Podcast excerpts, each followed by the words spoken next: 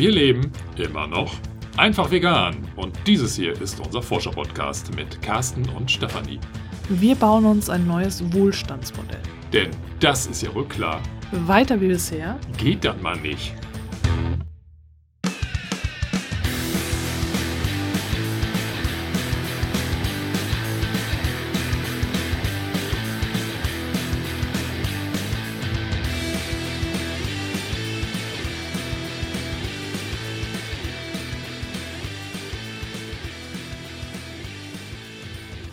Bevor wir jetzt mit dieser Folge starten, möchte ich darauf hinweisen, dass ich von Carsten interviewt wurde. Nicht von mir. Oh mein Gott, von nicht von Carsten. Er wird aber auch mit C geschrieben. Ich auch. Da, warum habe ich wohl auch gesagt? Also ähm, von Carsten, von äh, mit seinem YouTube-Channel ganz normal vegan, ganz wie die schnatternde Gans und nicht ganz mit Z, also ganz mit S. Und äh, Carsten, nicht der, der neben mir sitzt, sondern der Carsten, der mich interviewt hat, ist auf mich aufmerksam geworden über die Milchgeschichten, was ich ja äh, sehr schön fand, denn ich meine, ich habe das vor ja 2018, das ist jetzt schon ein paar Jahre her, habe ich das Projekt her, den Podcast abgeschlossen und ich finde es einfach schön, dass er immer noch immer wieder gehört wird und so eine Begeisterung ausgelöst hat, dass Carsten äh, von ganz normal vegan da äh, mich interviewt hat. Und äh, dieses äh, Interview ist dann auch gleich mal anderthalb Stunden lang geworden. also wenn du Lust hast, hör doch mal rein. Und ich verlinke das natürlich hier unter der Folge. Und äh, Carsten, also nicht dieser Carsten neben mir, sondern der andere Carsten, hat auch ganz viele tolle andere Menschen schon interviewt. Das Interview vor mir ist zum Beispiel von Hartmut Kiefert. Und äh, da sind ganz viele spannende, inspirierende Gespräche auf diesem YouTube-Channel. Also hör da auf jeden Fall mal rein und wenn du Lust hast, hör dir natürlich auch gerne das Interview mit mir an. Und jetzt geht's los mit dieser Folge. Jingle, jingle, jingle. Jede Veganerin und jeder Veganer kennt wahrscheinlich diesen Ausspruch, diese Aussage, ich könnte niemals auf XY füge Lebensmittel ein, verzichten, also auf Käse oder auf Fleisch oder auf irgendetwas Tierliches. Und äh, das hast du bestimmt, wenn du vegan lebst oder wenn du gerade dabei bist, vegan zu leben, in diese Richtung gehst, auch schon öfter gehört.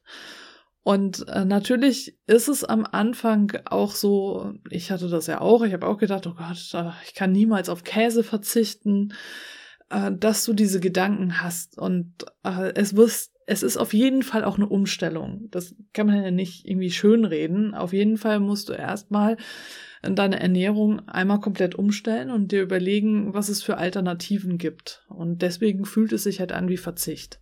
Ja, ich konnte mir auch lange Zeit überhaupt nicht äh, vorstellen, auf, auf Käse und Käseprodukte zu verzichten, weil das damals, bevor ich tatsächlich vegan geworden bin, meine primäre Proteinquelle war und ich war noch sehr fitnessaffin und, und wollte unbedingt irgendwie Muskelmasse erhalten.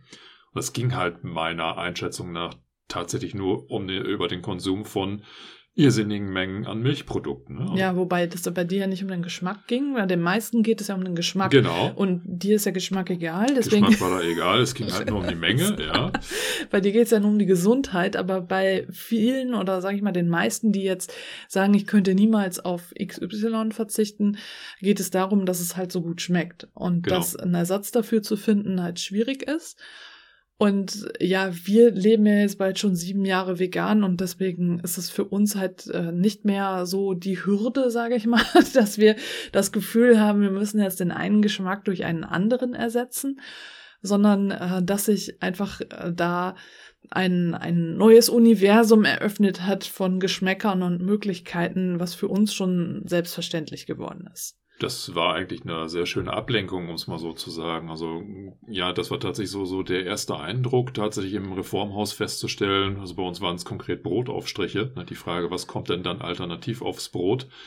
Da festzustellen, oh Gott, es gibt so gefühlte unendliche Varianten an Brotaufstrichen.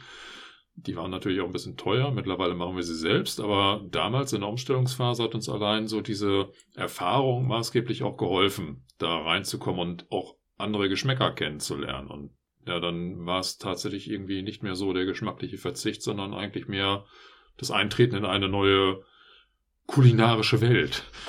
Ja, es ist auf jeden Fall eine Umstellungsphase und es geht wahrscheinlich den meisten VeganerInnen so, dass sie am Anfang einige Wochen, Monate, vielleicht sogar teilweise Jahre darauf verwenden, äh, für sich eine neue Ernährungsweise zusammenzustellen und die passenden Lebensmittel zu finden, die geschmacklich eben auch passen. Es kann ja nicht jeder so sein wie Carsten und sagen, es ist egal, ob es schmeckt, Hauptsache es ist gesund. Hauptsache gesund, genau. so. Und äh, deswegen äh, denke ich, spreche ich für die Mehrheit der Menschen, die nicht so denkt, ähm, Die nicht so ein Spleen haben, meinst du?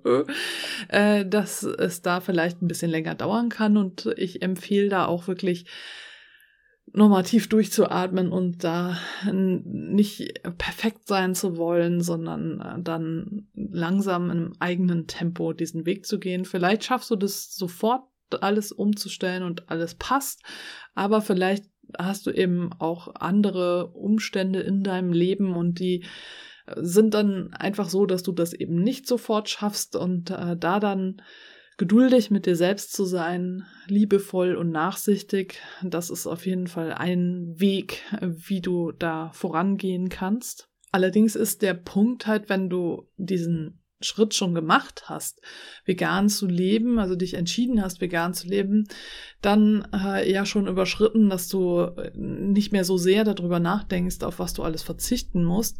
Denn meist ist ja dieser Gedanke, ah, ich könnte niemals auf XY verzichten, das, was dich davon abhält, letztlich vegan zu leben. Und äh, wir, äh, Carsten und ich, haben einfach die Erfahrung gemacht, dass es eigentlich gar nicht so sehr darum geht, über diesen Verzicht zu reden, weil es einen halt davon abhält, sondern über das zu sprechen, was wir gewinnen können und was äh, dann an Positiven da auf uns wartet. Und das war zum einen eben diese neue kulinarische Welt, was wir alles neu entdeckt haben. Zum anderen äh, sind das aber auch noch einige Punkte, die viel tiefer gehen und äh, die uns vielleicht gar nicht so bewusst sind, weil wir damit aufgewachsen sind, auf was wir eigentlich, wenn wir eben nicht vegan leben, schon alles verzichten. Und letztlich ist das so wie bei so vielem, was Carsten und mir jetzt so in den letzten Jahren passiert ist, dass wir immer und immer wieder neue Dinge entdecken und eben auch neue Sichtweisen. Und äh, dadurch, wenn du ja in äh, einer Kultur aufwächst, in einer Gesellschaft aufwächst und das alles nicht in Frage stellst, was da passiert, ist es für dich ja dein Normal, dein, dein, dein Real, deine Realität, dein normal Null, hätte ich jetzt schon was gesagt, aber jedenfalls deine Normalität. Und äh, da mal dahinter zu schauen und ähm, sich nicht so davon irritieren zu lassen, dass Menschen die vielleicht auch nicht vegan leben wollen oder die sich das eben nicht vorstellen können, vegan zu leben, dass die, diese Menschen freiwillig auch schon auf so viele Dinge verzichten, die eigentlich gut für uns wären und die unser Leben so viel lebenswerter machen würden. Dass diese Menschen von Verzicht sprechen, wenn es um vegane Lebensweise geht obwohl sie selbst halt schon auf so viele Dinge verzichten. Und über diese Dinge, auf die sie so schon verzichten und wir natürlich auch verzichtet haben und teilweise auch immer noch verzichten, zwangsläufig durch die Gesellschaft geschuldet, äh, darüber wollen wir jetzt sprechen. Carsten und ich haben da im Vorfeld einige Dinge zusammengetragen, Stichpunkte, worüber wir sprechen wollen und wir versuchen das jetzt so ein bisschen zu strukturieren. und ich möchte äh, zu Beginn eine ganz kleine Passage aus dem Buch Ökofeminismus von Maria Mies und Vandana Shiva vorlesen. Das ist ein äh, Buch aus dem Jahr 1993, also schon ein bisschen älter, aber immer noch hochaktuell. Ich habe das immer noch nicht ausgelesen. Es ist also sehr mh, hm, akademisch geschrieben, sage ich jetzt mal. Das. Nicht so wie die neueren Bücher von Vandana Shiva. Da finde ich, schreibt sie das ähm, ja so, dass ich das besser lesen kann. Jedenfalls, das hier liest sich halt so wie ein Studientext, was es ja auch sein soll. Äh, hier steht auch Beiträge zur Praxis und Theorie, also von daher, ja. Maria Mies äh, und Vandana Shiva haben jeweils abwechselnd Beiträge geschrieben und ich lese jetzt hier einen kleinen Teil davon vor. Also das Buch strotzt so von Dingen, eigentlich müsste ich das ganze Buch vorlesen, weil es alles, alles sehr sinnvoll ist, äh, das sich durchzulesen. Äh, und wenn ich das Buch komplett gelesen habe, werde ich es auch nochmal rezensieren. Aber ähm, das hier, äh, finde ich, ist eine ganz gute Einleitung, äh, um, damit wir jetzt gleich einmal diskutieren können. Zitat Anfang. Bisher habe ich nur von den sozialen und psychischen Kosten gesprochen, die die Menschen in den Industrieländern für ihren Wohlstand zu zahlen haben. Über diese Kosten ist auch früher schon viel geschrieben worden. Man sprach von psychisch-sozialem Elend inmitten von materiellem Reichtum. Die Industriekatastrophen, Seveso, Tschernobyl, die Rheinvergiftung, das Waldsterben, das Ozonloch, der Sommersmog lehren uns aber, dass es nicht nur immaterielle Kosten sind, die die Menschen für den stets steigenden Lebensstandard zu zahlen haben, sondern auch ganz materielle. Was der Natur angetan wird, fällt nun auch auf die Menschen in den Industrieländern zurück. Und plötzlich stellen wir fest, wir leben nicht nur in einem Zustand zunehmend psychisch sozialer Verelendung, sondern auch in einem Zustand des akuten materiellen Mangels. Wir haben buchstäblich Mangel am Lebensnotwendigen, an guter Luft, sauberem Wasser, unverdorbener Nahrung, Ruhe, an Raum für Kinder und für uns selbst. Damit ist aber auch die Lebenslüge, dass stets steigender Wohlstand gutes Leben bedeutet, an ihr Ende gekommen. Wer dauerndes Wachstum und stets steigenden Lebensstandard will, bezahlt dafür buchstäblich mit seinem eigenen Leben. Wie Trainer nachweist, gibt es in den USA inzwischen einen umgekehrten Zusammenhang zwischen wachsendem Bruttosozialprodukt und der Lebensqualität. Nach Untersuchungen in den USA ist die Lebensqualität heute schlechter als 1970. Man könnte sogar sagen, je höher das Bruttosozialprodukt, umso geringer die Lebensqualität. Es ist nicht mehr möglich, auch nicht durch Externalisierung der Kosten, den Kuchen gleichzeitig zu essen und zu behalten. Wem dies klar geworden ist, kann getrost jene Lebenslüge aufgeben, nicht nur aus Solidarität mit der dritten Welt, nicht nur aus Verantwortungsgefühl für die Natur, die Kinder und die zukünftigen Generationen, sondern auch aus Liebe zu sich selbst und zum Leben. Zitat Ende. Und das ist eben jetzt 1993. Ne? Es ist nicht jetzt 2021, äh, sondern tatsächlich äh, vor fast 30 Jahren geschrieben worden. Und äh, es hat sich seitdem eigentlich nur verschlechtert und nicht verbessert. Ja, und vor allen Dingen wiederholt sich ja das, was dort ähm, ja von, von Maria Mies ähm, gesagt oder geschrieben wurde. Ne? Also wenn das Thema jetzt Ruhe und, und äh, also das Spielfläche für Kinder oder sowas. Ähm, Harald Welzer hat sowas ja vor gar nicht allzu langer Zeit ja auch nochmal klargestellt, dass wir heute aufgrund unseres Mobilitätsdranges ja auch auf so einiges verzichten, wir als Individuum, aber auch wir als Gesellschaft. Und zwar genau ähm, auf diese Themen, ne? also Ruhe, Ruhe in den Städten, Ruhe auf den Wegen, dass wir, wenn wir heute nach draußen gehen, eigentlich schon gar nicht mehr immer in der Lage sind, ähm, die Vögel, die Natur zu hören, sondern ja. vornehmlich erstmal den Verkehr. Ne? Und dass wir auch ähm, darauf verzichten, saubere Luft in den Städten zu haben durch die Abgasbelastung, dass wir darauf verzichten, sichere Wege zu haben. Also es ist in Städten völlig undenkbar, die Kinder nach draußen zum Spielen zu schicken. Ja, ja oder denn, auch nur mit dem Fahrrad. Halt. Eingefärchte Habitate, wo die Kinder ja. sich aufhalten mhm. können. Ähm, also ich verzichte auf einen Großteil an Sicherheit und das machen wir ja freiwillig aufgrund unserer Bequemlichkeit. Es ja. kommt uns nur nicht als Verzicht vor, aber es ist tatsächlich das. Wir ja. verzichten. Und das Auto war ja eben auch nicht schon immer da, wenn wir jetzt mal eben beim Auto bleiben, weil du damit angefangen hast. Du hast damit angefangen, weil, äh, weil du damit begonnen hast. Na egal, egal wie ich sage, es hört sich immer wie so ein Vorwurf an. Du hast es aber. Also wenn wir dabei bleiben, ähm, ist das Auto ja erst seit, sagen wir mal, 100 Jahren in unseren öffentlichen Raum getreten und äh, dominiert auch seitdem erst den öffentlichen Raum und hat äh, die Menschen von den Straßen verdrängt, die FußgängerInnen und äh, den, ja auch spielende Kinder und FahrradfahrerInnen. Und das ist ja eben etwas, wo auch viele immer wieder sagen, also ich merke es halt wieder und wieder in meinen Kursen, die ich gebe und in den Bildungsurlauben und so weiter, dass wenn wir da über das Thema Mobilität sprechen, dass das Auto Gesetz ist. Ne? Also so, Default, wie, wie, wie kann ich denn anders mich fortbewegen als mit dem Auto? Das kann auch gar nicht gehen, das ist doch total unbequem und so weiter. Aber äh, das ist das gleiche wie mit dem Milchtrinken und dem Essen und alles, was du immer wieder und immer wieder kommen wir an den Punkt, dass es Menschen gibt, die sagen, das haben wir schon immer so getan und deswegen ist es okay, das weiterhin zu tun. Und ich finde, gerade beim Auto siehst du halt, nee, 100 Jahre ist nicht schon immer so. Das war einfach nicht schon immer so sondern äh, das ist halt etwas, was uns anerzogen wurde und da dann auch wieder durch Werbung und äh, durch mächtige Menschen, also jetzt beim Auto, die äh, dann den öffentlichen Nahverkehr äh, da zerstört haben zugunsten des Autos.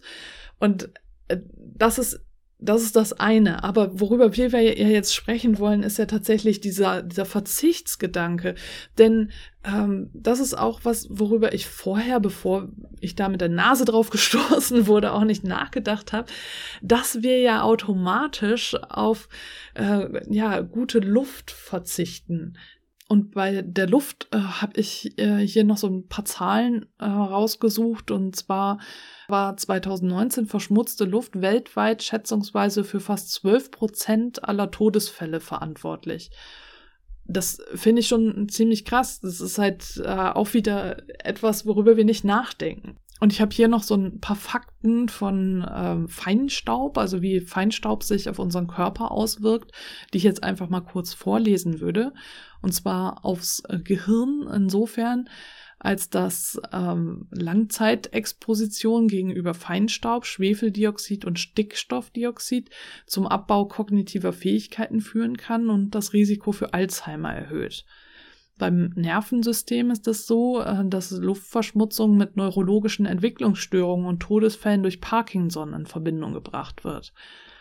Außerdem erhöhen Luftschadstoffe das Risiko an Herz-Kreislauf-Erkrankungen wie koronare Herzkrankheit, Herzinfarkt, Schlaganfall und Blutgerinnseln zu sterben. Verschmutzte Luft kann die Atemwege reizen und Kurzatmigkeit, Husten, Asthma und Lungenkrebs hervorrufen. Zudem erhöht sie das Risiko für die chronisch obstruktive Lungenerkrankung, COPD. Feinstaub greift in das Hormonsystem ein und trägt zur Entwicklung von Stoffwechselerkrankungen wie Fettleibigkeit und Diabetes bei. Langzeitbelastung mit Feinstaub geht mit einer größeren Wahrscheinlichkeit von chronischen Nierenerkrankungen einher. Luftverschmutzung steht in Zusammenhang mit verminderter Fruchtbarkeit. Pränatale Exposition kann Frühgeburten, geringes Geburtsgewicht und Atemwegserkrankungen zur Folge haben. Das sind für mich zumindest alles äh, Dinge, über die ich vorher nie nachgedacht habe. Für mich war das halt selbstverständlich, Autos fahren hier rum, das ist ganz normal, aber was die da an Schmutz in die Luft äh, entlassen und wie der Schmutz sich auf meinen Körper auswirken kann, darüber habe ich nie nachgedacht. Nee, auf die Auswirkungen ähm, habe ich auch nie geschaut. Das war mir auch nicht so bewusst, so, so latent. Dreckige Luft, ja, ist halt per se schlecht, will ich nicht. Ähm, dass ich davon krank werde, war mir auch schon bewusst und dass das natürlich dann in Städten aufgrund der geballten ähm, Autodichte nochmal so in dem Vordergrund steht ähm, oder, oder da äh, vor allem ähm, zum Tragen kommt, das, das war mir schon bewusst. Was ich aber bei dieser Betrachtung wirklich mit Erstaunen und Erschrecken wahrgenommen habe, war die, die Verteilung, ähm, dass die ähm, Schadstoffbelastung sich tatsächlich in so einem Reich-Arm-Gefälle widerspiegelt. Das heißt also, die, die, die äh, tatsächlich höchsten Schadstoffbelastungen in der Luft liegen in den ärmeren Ländern und äh, interessanterweise auch in den Ländern, die für uns quasi die verlängerte Werkbank machen. Ne? Also Asien, ne? da, da wo ja teilweise so Olympische Spiele oder, oder ähm, irgendwelche Sportveranstaltungen ähm, ähm, gefährdet waren, weil die Luftverschmutzung zu hoch war und, und der chinesische Staat dann ganze Regionen einfach mal abgeschaltet hat, damit keine Luftverschmutzung mehr aufkommt. Das, das ist ja ähm, vor, vor einigen Jahren auch äh, massiv in den Medien gewesen. Das habe ich damals nie so wahrgenommen. Aber das passiert ja deswegen, weil wir hier in den reichen Industrieländern bestimmte Produkte abfragen oder abfordern. Die sollen billig sein und die werden in Asien gefertigt. Das, das fängt dabei Textilien an bis hin zu, zu ähm, komplexer Elektronik.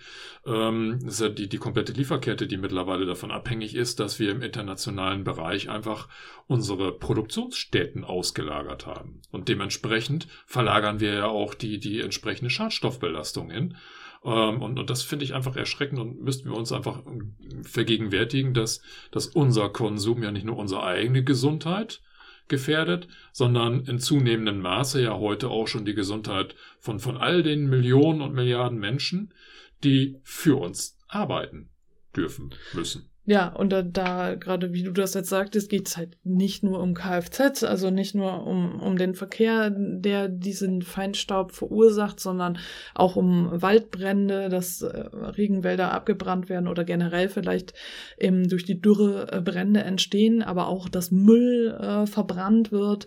Das ist ja gerade in Bangladesch zum Beispiel ein Problem. Wir hatten ja diesen Film geguckt mit den vier Mädchen, die da ähm, in verschiedenen Ländern, auf verschiedenen Kontinenten versuchen, gegen den Klima Klimawandel anzugehen. Und ich meine, das eine Mädchen war auch aus Bangladesch, ja. die da gerade sagte, dass sie ähm, dass hier den Müll, also da ging es, glaube ich, nicht um Müllverbrennung, sondern um Müll generell, aber äh, letztlich halt, äh, dass unterschiedlichste Dinge verbrannt werden und deswegen eben äh, Feinstaubpartikel in der Luft landen. Und äh, da eben auch wieder diese Ungerechtigkeit zwischen Nord und Süd, äh, globaler Norden, globaler Süden. Das ist ja nicht deren persönlicher Müll, der dort verbrannt wird, sondern Ganz das ist genau. der verschiffte Müll, den wir Ja. in den Industriestaaten einfach mal verkaufen. Ja, genau, genau. Also da aber jetzt nochmal, weil wir jetzt gerade beim Thema Verzicht sind, also sicherlich ist das etwas, worüber wir natürlich lange diskutieren können noch und uns auch aufregen. Ähm, ist das aber eben ein Punkt von vielen Punkten, worauf wir halt freiwillig verzichten, nämlich saubere Luft. Und äh, das einen gesunden Körper eben in dem Fall äh, auf saubere Luft und was Carsten gerade sagte, auch auf ähm, ja, Ruhe. Äh, die Lärmbelastung ist nämlich auch ziemlich hoch. Und da vielleicht noch mal eine Zahl. In 2017 fühlten sich 10,89 Millionen Menschen in Deutschland in ihrer Nachtruhe gestört durch Verkehrslärm. Wir können das ja sehr gut nachvollziehen, dadurch, dass wir umgezogen sind und wir das so ziemlich unterschätzt haben hier mit der Straße, äh, wie anstrengend Verkehrslärm sein kann. Hier fahren Busse durch und Autos und hier war äh, ist ein Zubringer zur Autobahn. Äh, Nicht direkt, also ist noch ein Stückchen bis zur Autobahn, aber es äh, gibt halt anscheinend hier doch einige Menschen, die hier von der Autobahn kommen oder zur Autobahn hinfahren. Und wie anstrengend das überhaupt ist, die ganze Zeit diesem Lärm ausgesetzt zu sein. Die Fenster sind einigermaßen gut isoliert, deswegen hörst du jetzt nicht alles, ne? so. Aber äh, wir schlafen eigentlich immer mit offenem Fenster und das geht hier gar nicht. Also Lärmbelastung ist tatsächlich äh, etwas, was dich ja auch psychisch halt stark belastet, was eben aber auch Gesundheit wieder bedeutet. Ne? Also wir verzichten freiwillig dann auf unsere Gesundheit, äh, dadurch, dass wir so weitermachen wie bisher und der Verkehr einfach weiter fließt. Ja, und ähm, darüber hinaus verzichten wir auch auf, auf Grünanteil. Also gerade hier in Städten, wo ja sehr viel ähm, Asphaltfläche aufgebracht werden muss, um äh, Mobilität leben zu können. Das sind natürlich alles Flächen, ähm, Straße, Parkplätze, Parkhäuser etc. pp. Die kann man natürlich auch irgendwie zumindest mal im Geiste anders umgestalten und viel grüner gestalten. Also wenn man sich dann vorstellt, dass man vielleicht in Zukunft äh, keine PKWs mehr in den Städten haben möchte oder benötigt, kann man äh, einen nicht beträchtlichen oder einen nicht unbeträchtlichen Teil dieser ganzen Fläche auch durchaus in Grünfläche wieder ähm, verwandeln und dementsprechend ja auch ein Zugewinn an, an Ruhe, ähm, an, An Natur, an, an Lebensqualität, Lebensqualität zu bekommen und Biodiversität, Ja. Artenvielfalt. Ja. Das ist ja auch etwas, was, was ähm, uns jetzt auch im Sommer oder im Frühjahr aufgefallen ist, uns persönlich. Ähm, wir haben es hier relativ grün und ähm, ab und an kommt dann auch mal ein Schmetterling vorbei, Ja, wo ich dann mal gedacht habe, Mensch, als Kind ähm, war Ja. das doch gefühlt ein bisschen mehr. Da gehörte der Schmetterling eigentlich zum Alltag. ja, Und nicht nur der eine Zitronenfalter, sondern das war dann halt schon, keine Ahnung, wie viele verschiedene Sorten. Also es ist schon, schon in meiner persönlichen kurzen Lebensspanne ein massiver ja ein massiver Verlust an, an Schmetterlingsvielfalt geworden. Und das sind ja äh, gerade mal so Tiere, die ich gerade noch so, so äh, bewusst wahrnehme. Und ich will nicht wissen, wie hoch der Anteil der kleineren Tiere ist, die ich noch nie so wirklich wahrgenommen habe. Ja. Und das ist tatsächlich etwas, da verzichten wir auch drauf. Ja, ne? auf Artenvielfalt, Biodiversität. Und ich möchte noch eine Sache sagen zum Thema Verkehr, äh, wo ich dann halt auch immer wieder ähm, drüber diskutiere, ist, äh, dass äh, sich Menschen auf dem Fahrrad im unseren aktuellen Verkehr, sag ich mal, in der aktuellen Situation in der Stadt einfach unsicher fühlen. Also, dass Menschen Angst haben, mit dem Fahrrad auf der Straße zu fahren oder auf dem Fahrradweg, weil unsere Städte einfach so gebaut sind, dass äh, sie dem für das Auto gebaut werden. Nicht für den Menschen, sondern für das Auto. Und äh, das ist ja dann auch was, worauf ich verzichte, nämlich auf Sicherheit und äh, ich verzichte darauf, äh, dann auch entspannt von A nach B zu kommen. Denn äh, wenn wir beide mit dem Fahrrad unterwegs sind, also als, als wir noch in der vorigen Wohnung gewohnt haben und Carsten mit dem Fahrrad gependelt ist, hatte er regelmäßig mir von Aggressivitätsmomenten erzählt und es ist ja auch nicht lustig, wenn du mal vom LKW übersehen wirst und es ist auch nicht lustig, wenn dir ein Auto die Vorfahrt nimmt und alles, also und da bauen sich regelmäßig so Aggressivitätsmomente auf und äh, das ist ja eben, wie gesagt, auch was, worauf wir verzichten, dass wir einfach entspannt äh, Wege gehen oder fahren können. Ja, Carsten hat es jetzt gerade über Artenvielfalt und Biodiversität gesprochen und da gehört für mich auch ähm, der Boden dazu und auch, äh, dass wir eben darauf verzichten, gesunde Lebensmittel aus gesunden Böden, die eben, ähm, also Lebensmittel, die nicht gentechnisch verändert sind, äh, zu beziehen. Also gerade äh, dadurch, dass wir quasi das industrielle, die industrielle Landwirtschaft als die konventionelle Landwirtschaft sehen, ist Bio ja zu etwas ähm, geworden, was sich nur eine Elite leisten kann. Dabei war das ja auch nicht schon immer so. Ne? Das ist ja auch, also wie gesagt, es ist für mich so ein sowas, was sich wiederholt und wiederholt und wiederholt. Und gerade dadurch, dass ich halt jetzt viel von Vandana Shiva lese, es ist auch was, was dann mir immer und immer wieder so wie Schuppen von den Augen fällt, quasi, dass ich denke, ja, ähm, konventionelle Landwirtschaft als konventionell zu bezeichnen, obwohl sie industrielle Landwirtschaft ist, ist überhaupt nicht in Ordnung. Wir sollten halt eigentlich ähm, die biologische Landwirtschaft als konventionelle Landwirtschaft ansehen, denn die industrielle Landwirtschaft kam ja erst mit der industriellen Revolution und dann äh, mit den ganzen äh, Industrieprodukten, die da mit dem Dünger und dem äh, ja, modifizierten Saatgut einfach in diesem äh, Komplettpaket und den Chemikalien einfach so äh, den äh, ja, den, den Pestiziden und allem drum und dran zusammen, äh, kam das ja erst zu uns und eben auch, ähm, als wir uns davon abgewandt haben, nur für uns äh, zu wirtschaften und äh, dann äh, im großen Stil halt zu wirtschaften. Und wir verzichten ja tatsächlich dann darauf, ähm, diese biologisch hergestellten Lebensmittel zu kaufen, weil wir einfach nicht das Geld dafür haben, weil wir, wenn wir in dieser in diesem Wirtschaftssystem verhaftet bleiben, nur die ähm, industrielle Landwirtschaft subventionieren und diese industrielle Landwirtschaft fördern und dadurch eben den Verlust an Bodengüte, den Verlust an Artenvielfalt und so weiter und so fort. Und dazu möchte ich nochmal einen Absatz aus dem Buch Ökofeminismus von Vandana Shiva und Maria Mies vorlesen. Diesmal ist es ein Text von Vandana Shiva. Und äh, sie sagt, Zitat, in einem Buch über Hochertragssorten steht, Pflanzen sind die primäre landwirtschaftliche Fabrik, in der Samen die Maschinen und Düngemittel und Wasser der Brennstoff sind. Herbizide, Pestizide, Geräte, Kredite und technisches Know-how sind die Triebmittel, die den Output des Unternehmens vergrößern. Der Output der Pflanzenindustrie hängt direkt vom genetischen Potenzial der Samen ab, die Cash-Inputs sowie die Nicht-Cash-Inputs zu nutzen. Das ist das ähm, erstmal Zitat Ende, Zitat Ende quasi, weil Vandana Shiva zitiert eben hier aus diesem Buch über Hochertragssorten. Und sie sagt, schreibt dann weiter dazu, Zitat, Moderne Pflanzenzucht ist in erster Linie der Versuch, das biologische Hindernis zu einem Saatgutmarkt aus dem Weg zu räumen, nämlich die dem Saatgut eigene Fähigkeit zur Fortpflanzung und Vermehrung.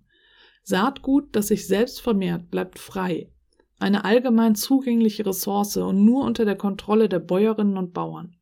Das Saatgut einer Firma hingegen kostet und wird von der Industrie oder von Agrarforschungseinrichtungen kontrolliert – die Umwandlung eines kostenlosen Allgemeinguts in eine Handelsware, einer erneuerungsfähigen Ressource in ein bloßes Input, ändert die Natur des Saatguts und der Landwirtschaft an und für sich.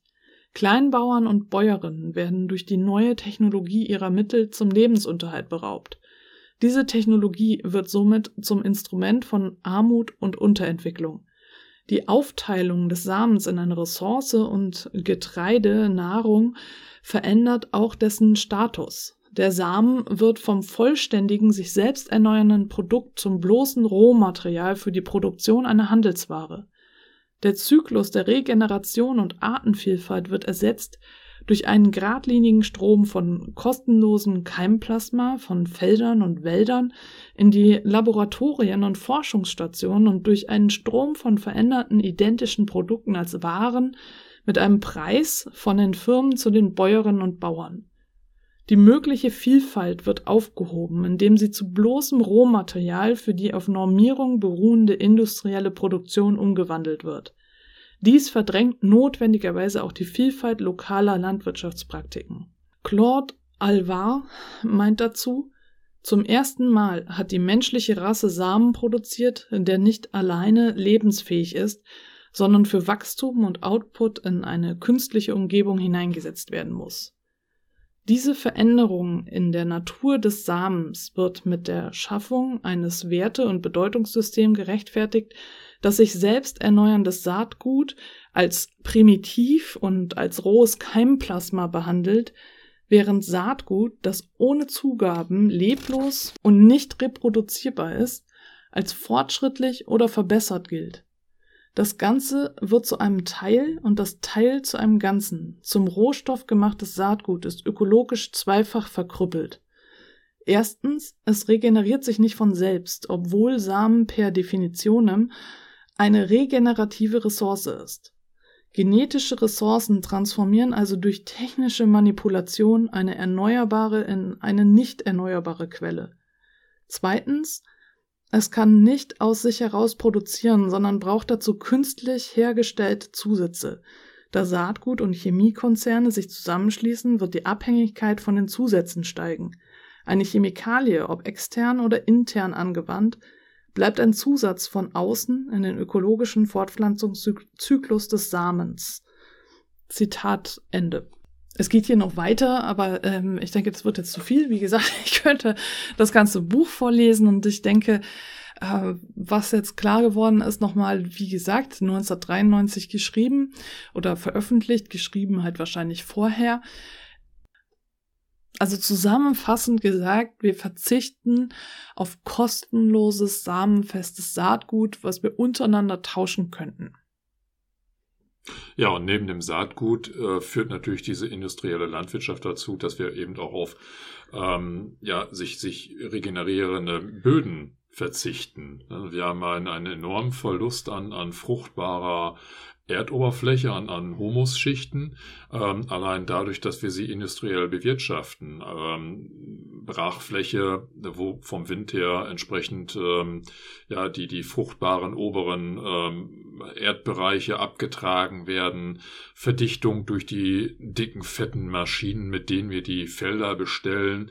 Also so ein Mähdrescher ähm, wiegt ja jetzt auch mal ein paar Kilo, ne, wenn der da, da über das, das äh, entsprechende Feld drüber fegt und äh, sein Tageswerk verrichtet. Das, das führt zur Bodenverdichtung. Ähm, und Bodenverdichtung hat dann den, den äh, ja, leider ähm, den, den Nebeneffekt, dass in diesen sehr stark verdichteten Erdschichten eigentlich kaum mehr Wurzeln und auch kein, kein Regenwasser mehr äh, eindringen kann, beziehungsweise sich, sich wirklich aufhalten kann. Also ähm, gerade Regenwasser wird dann ja irgendwo an der Oberfläche wieder abgeschwemmt und dann bilden sich halt kleine Seen, dass das kann halt vom Boden nicht mehr aufgenommen werden. Die ganzen Mikroorganismen werden ähm, zerstört. Also es fängt an bei, bei, bei Regenwürmern, die sind jetzt keine Mikroorganismen, aber äh, dieses ganze filigrane Zusammenspiel dessen, was dort in der Erde passiert, von Pilzgeflechten über eben diese Mikroorganismen, Regenwürmer, Wurzelgeflechte, das ist ja letztendlich lebendige Erde. Das ist ja Humus.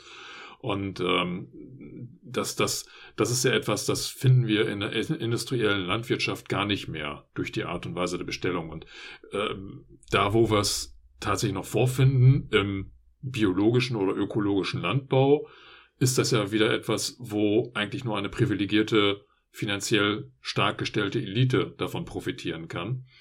Und äh, der große Rest muss halt verzichten. Das ist kein freiwilliger Verzicht. Wir als Gesellschaft kann man schon sagen, ist, als, als Gesellschaft würde ich vielleicht sogar schon, schon behaupten, wir verzichten freiwillig darauf, dass in dem Maße, dass wir uns als Gesellschaft darauf committed haben, tatsächlich die industrielle Landwirtschaft zu fördern, zu, äh, zu subventionieren. Aber ich als Individuum habe ja gar nicht die Chance, mich jetzt bewusst zu entscheiden und zu sagen, ich verzichte jetzt darauf, das ist mir egal. Ähm, sondern ich bin ja häufig aufgrund äh, von, von wirtschaftlichen Faktoren einfach gezwungen, nicht genau. Bio zu kaufen. Und wenn sich halt jetzt nichts ändert und wir nicht gemeinsam halt versuchen, äh, da äh, ja die, dieses komplette System zu erneuern, das ganze System zu sprengen und da, da ein neues System zu schaffen, dann verzichten wir eben auch weiterhin. Ne? Da bleibt es bei dieser Spanne. Ich habe jetzt hier noch ähm, und so ein paar Punkte brachliegende Flächen sind der Erosion ausgesetzt beim Boden. Beim Flügen nehmen Regenwürmer großen Schaden, Pilzgeflechte und Wurzelwerk werden zerschnitten, CO2 wird freigesetzt. Und äh, das sind ja alles Dinge, die die ganze Zeit über passieren, ähm, aber eben auch nicht schon immer. Und das ist halt gerade das, wenn du, wenn wir einfach darüber nachdenken, das ist nicht schon immer. Das ist jetzt in den letzten 100, 100 bis 150 Jahren ist das so passiert. Vielleicht auch in den letzten 200 Jahren. Aber äh, jedenfalls diese, ja, das, das ganze Konstrukt, es war nicht schon immer, sondern äh, davor, bevor wir diese Idee hatten, wir müssen jetzt alle dringend ganz reich werden, ähm, davor war alles ökologisch. Also Ne? Da gab es halt nichts anderes. da genau, war das normal und deswegen ja. hat das keiner so genannt. Ja. Und deswegen ist auch Bio nichts Neues und Hippes und Öko ist auch nichts Neues und Hippes, sondern äh, das ist einfach äh, das, was, was der Erde gut tut, was der Natur gut tut und wo wir wieder hin müssen und was halt wieder normal werden sollte. Aber darauf verzichten wir heute. Und äh, das, das ist eben auch ein Teil wieder, worauf Menschen verzichten, wenn sie nichts ändern wollen. Also der, der Verzicht, wir machen gleich noch weiter, aber ich möchte gerade eben noch mal dazwischen sagen, der Verzicht besteht nicht darin, dass ich auf Fleisch verzichte, auf Milch verzichte, äh, sondern der Verzicht besteht tatsächlich in all den Dingen, die wir jetzt gerade schon gesagt haben, dass wir auf saubere Luft und gesundes Essen verzichten, auf äh, dann die ähm, ja, Lärmbelastung, also dass wir auf Ruhe verzichten, auf Entspannung, auf ein gutes Leben für alle. Wir verzichten auf ein gutes Leben für alle. Es ein gutes Leben für alle wäre möglich. Es ist alles da. Es ist alles da. Es ist genug für alle da. Es ist nur super ungerecht verteilt und wir haben schon so viel kaputt gemacht. Das heißt, der Verzicht ist eigentlich heute da wir sind schon die Verzichtsgesellschaft. Da, wo genau. vielleicht im Wahlkampf ähm, ja die Leute sich so ein bisschen angeeckt haben, wir wollen nicht verzichten, bloß keine Verzichtsgesellschaft, bloß keine Verbote etc. Wir, wir leben schon aktuell in der Verzichtsgesellschaft und perspektivisch verzichtet diese Gesellschaft auf eine brauchbare Lebensgrundlage für Enkel, Urenkel und, ja, weiß nicht, gibt es dann noch Generationen dahinterher oder? Das ist halt die Frage, ne? Aber es ist halt auch das, was Maria Mies da, äh, vor 30 Jahren schon geschrieben hat, dass wir auch auf unsere psychische Gesundheit verzichten und dass auch damals schon vor 30 Jahren klar war, mehr Wohlstand führt ähm, nicht zu mehr Wohlbefinden. Ne? Also so, das ist einfach etwas, eine Gleichung, die nicht aufgeht. Und auch etwas mit dem ganzen äh, Wachstum, Wachstum, Wachstum, das war halt in der Nachkriegsgesellschaft nur deswegen möglich, weil ähm, hier so viel zerstört war. Deswegen konnte viel wachsen, weil einfach äh, ja sehr, sehr viel zu Bruch gegangen ist und ähm, in vielerlei Dimensionen möchte ich jetzt sagen. Und deswegen konnten wir wachsen, aber schon in den 70er Jahren hat es ja aufgehört. 20 Jahre ungefähr ging das mit dem Wachstum, aber dann war halt war es halt genug gewachsen und dann klafft es wieder auseinander. Und jetzt, ja, wenn wir uns nur umschauen, es, es auch, es ist nicht nur der globale Süden, der darunter leidet, sondern es gibt auch in Deutschland viele, viele Menschen, die eben nicht an diesem Wohlstand teilhaben können. Und da verzichten wir eben auf Gleichberechtigung, da verzichten wir auf ein gutes Miteinander. Ich habe ja für meine Bildungsurlaube einige Informationen gesammelt so, und habe da einige Artikel zu verschiedensten Dingen rausgesucht und ich hatte hier einen Punkt, zum Thema Müll auch, Plastikmüll, dass 24 Prozent allen Klärschlamms in Deutschland als Dünger auf den Feldern enden, mit ihm auch Plastik. Denn äh, die Kläranlagen filtern nicht das gesamte Mikroplastik heraus und außerdem werden dem Schlamm im Klärwerk synthetische Polymere als Flockungsmittel zugesetzt und auch Ackerfolien, unter denen Obst und Gemüse wachsen, bleiben im Boden zurück und weil sie leicht zerreißen, werden sie oft mit untergepflügt. Das heißt, äh, wir nehmen auch äh, über Obst und Gemüse Plastik Mikroplastik auf. Das heißt, niemand von uns, höchstwahrscheinlich, gehe ich jetzt mal davon aus, niemand von uns ist äh, frei von Mikroplastik im Körper. Und wir wissen nicht, was das mit unserem Körper alles macht. Also da verzichten wir auch wieder auf Gesundheit beim Müll. Und wir verzichten auch auf Wasser, sauberes Wasser und das auch durchaus im globalen Maßstab. Und ähm, die Tatsache, dass es äh, Wasserkriege hm, geben wird, ähm, wird ja in, in äh, vielfältigen Medien schon ähm, so beschrieben. Das sind ja auch alles äh, Aspekte des äh, Klimawandels oder ähm, der, der Klimakrisen, denen wir uns ähm, in Zukunft stellen müssen und äh, betrifft da natürlich auch dieses Nord-Süd-Gefälle. Aber das ist ja jetzt nicht einfach nur, dass da jetzt auf einmal weniger Wasser da ist, sondern wenn man jetzt die Wasserqualität an sich äh, und auch die Wasserquantität nochmal betrachtet, auf die wir ja quasi verzichten als globale Gesellschaft, ja, dann äh, haben wir damit Effekte, dass wir ähm, einhergehend auch auf einmal stark ansteigende Lebensmittelpreise haben. Das ist logisch, da wo ich wenig Wasser habe, kann ich schlecht Lebensmittel anbauen und um Lebensmittel anzubauen, muss ich sie entweder von woanders teuer einkaufen oder ich muss halt irrsinnige Mengen an Wasser auf die Felder bringen, die ich dann, und dieses Wasser, das ist dann ja nicht kostenlos, sondern muss ich dann dementsprechend auch bezahlen. Also Lebensmittelpreise, die dann auf einmal stark ansteigen. Und dieser Wasserbedarf ähm, führt ja nicht nur bei, bei Lebensmitteln dann zu steigenden Preisen, sondern generell bei allen Gütern, weil bei allen Gütern wird irgendwo früher oder später Wasser benötigt ähm, so dass ich dann global gesehen die, die komplette Produktion irgendwo verteuern muss, wenn, wenn Wasserqualität oder beziehungsweise auch, auch das, der Wasservorrat nicht mehr verfügbar ist.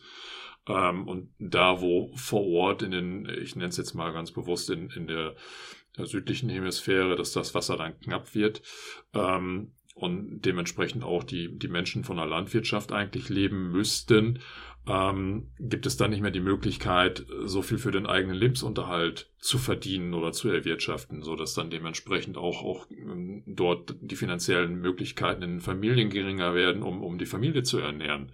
Das Ganze führt natürlich dann zu entsprechenden Konflikten. Also die Menschen versuchen dann ja auch irgendwo aus dieser Misere auszubrechen.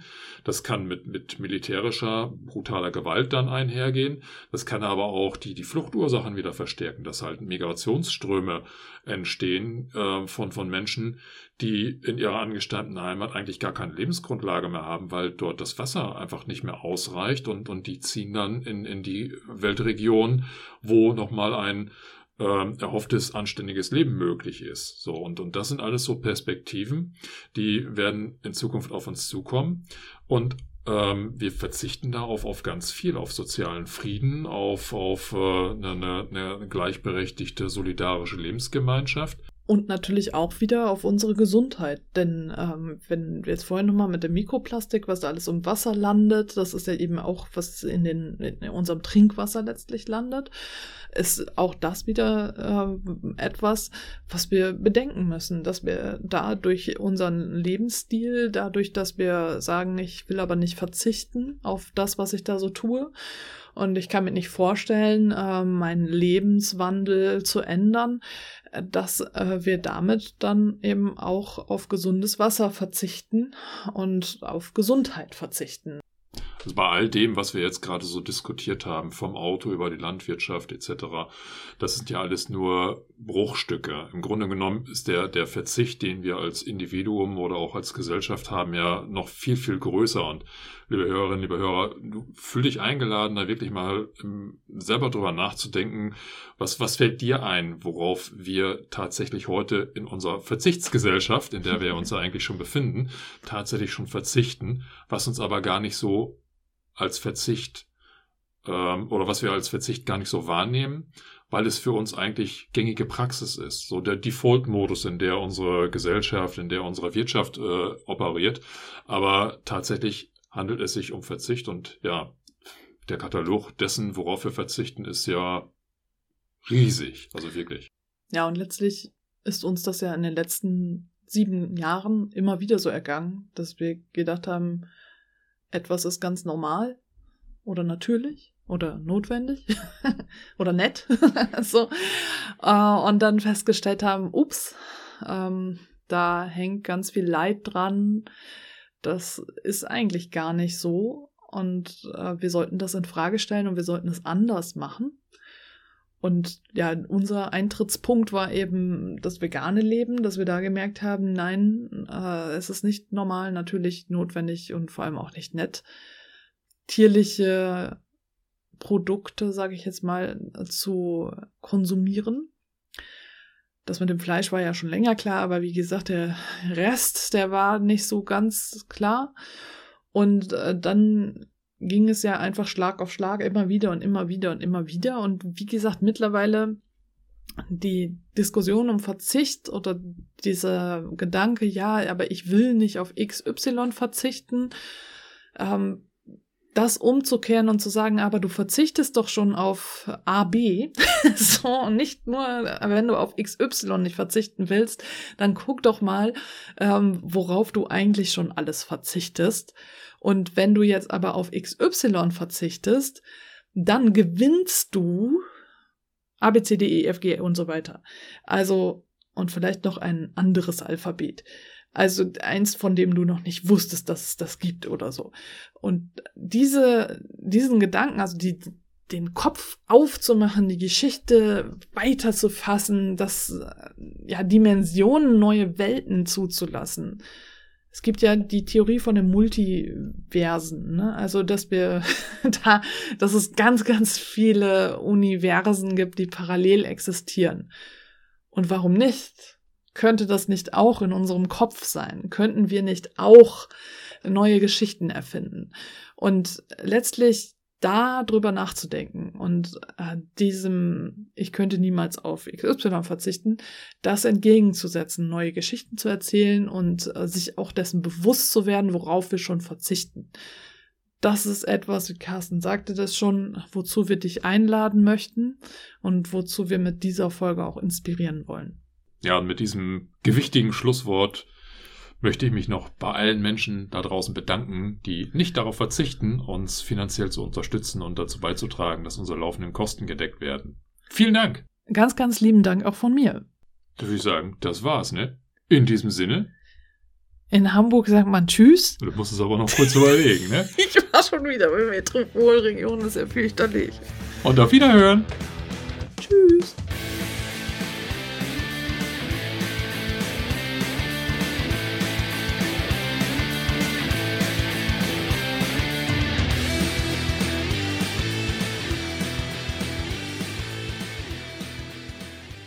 jetzt schunkeln.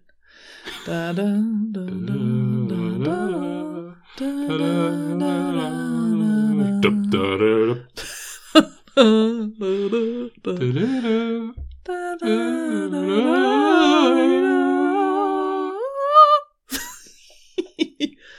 Tschüss. So, es kommt jetzt dahinter. Okay. Wieder out. yeah. Martin wird sich freuen, er hat gesagt, wir sollen nicht mehr singen.